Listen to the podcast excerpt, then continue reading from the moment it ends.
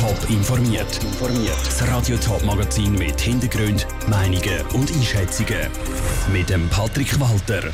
Wie am Zürcher Knabenschiessen trotz der Corona-Krise soll ein Schützenkönig auserkoren werden und wie an der Grenze zwischen Kreuzlingen und Konstanz an die Zeit der Training erinnert wird, das sind zwei von den Themen im Top informiert. Für einen Haufen Leute in der Stadt Zürich ist es eines der grossen Highlights im Jahr, das Knabenschiessen. Aber auch dieses Jahr kann der Anlass nicht wie gewohnt über die Bühne gehen. Trotzdem haben sich die Organisatoren etwas Besonderes überlegt. Das Jahr soll die beste Schützenkönigin oder der beste Schützenkönig von allen Zeiten gekürt werden.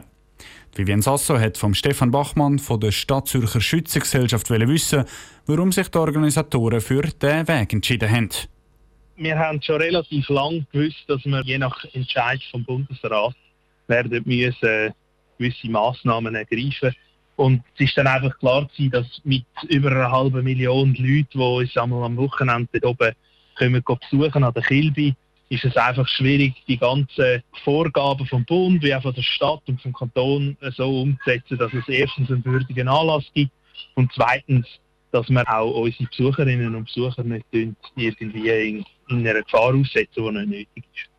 Ein traditioneller Anlass wie vor Corona Amix ist das Jahr also leider auch noch nicht möglich. Es muss aber trotzdem nicht ganz aufs Knabenschiessen verzichtet werden, oder?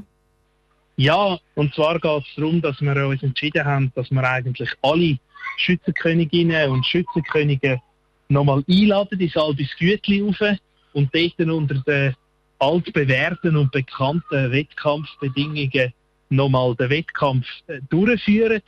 Und so wird dann eigentlich der ultimative Titel von allen Schützenköniginnen und Schützenkönigen, die natürlich noch unter uns weilen, eigentlich auserkoren. Das Corona-Jahr bringt also auch etwas Besonderes mit fürs Knabenschiessen. Trotzdem nehme ich an, Sie hoffen und planen, dass nächstes Jahr wieder ein ganz traditionelles und normales Knabenschiessen geben kann. Es ist ganz klar etwas Spezielles. Die Situation im Moment ist relativ ungewiss, wenn man ehrlich ist, wie es nächstes Jahr soll weitergehen soll.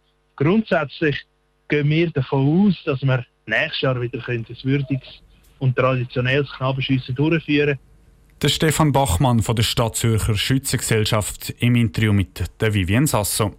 Nächstes Jahr soll das Knabenschiessen also wieder in traditioneller Form über die Bühne gehen, sodass wie gewohnt tausende Leute am Wettkampf können mitmachen können. Zwischen der Thurgauer Stadt Kreuzlingen und der deutschen Nachbarstadt Konstanz ist letztes Frühling einfach ein Vorhang gefallen. Die Grenzen sind wegen Corona zu und um das sicherzustellen, haben die Behörden einen Haken zwischen den zusammengewachsenen Städten aufgestellt, ein Schock für viele Leute, die Freunde oder Familie auf beiden Seiten der Grenze haben. Der Haag ist inzwischen Geschichte, aber ein kleiner Teil steht jetzt wieder sozusagen als Mahnmal. Ab heute ist die Ausstellung bei der Kunstgrenze eröffnet und Jan Isler ist vorbeischauen.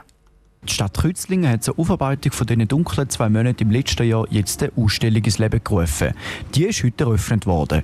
Direkt am See, zwischen Bodensee Arena und Sea Life, hat die Stadt rund 8 Meter Grenzhag wieder angestellt. Der Doppelhag sieht aus wie ein normaler Baustellenhag.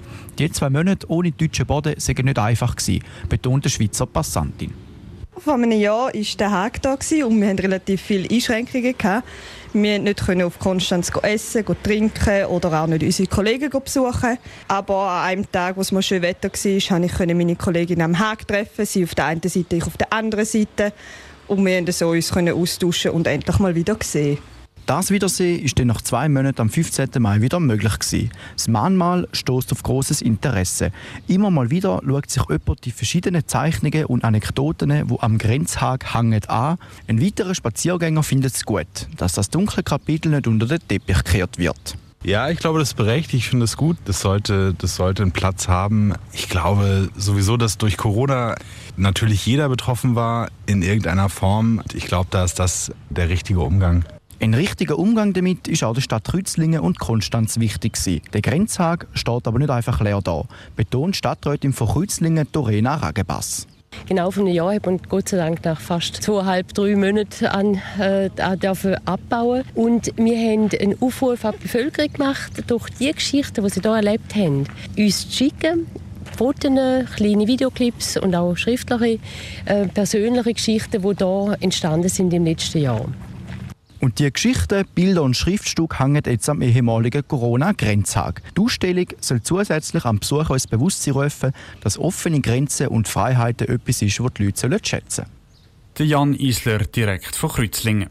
Die Ausstellung ist öffentlich zugänglich, also auch gratis. Gleichzeitig mit deren Ausstellung gibt es nebenzu noch eine zweite Ausstellung zum Thema Grenzen, und zwar zu der Zeit vom Zweiten Weltkrieg, wo Konstanz und Kreuzlingen schon mal von einem Haag getrennt sind. Top informiert, auch als Podcast. Mehr Informationen gibt es auf toponline.ch.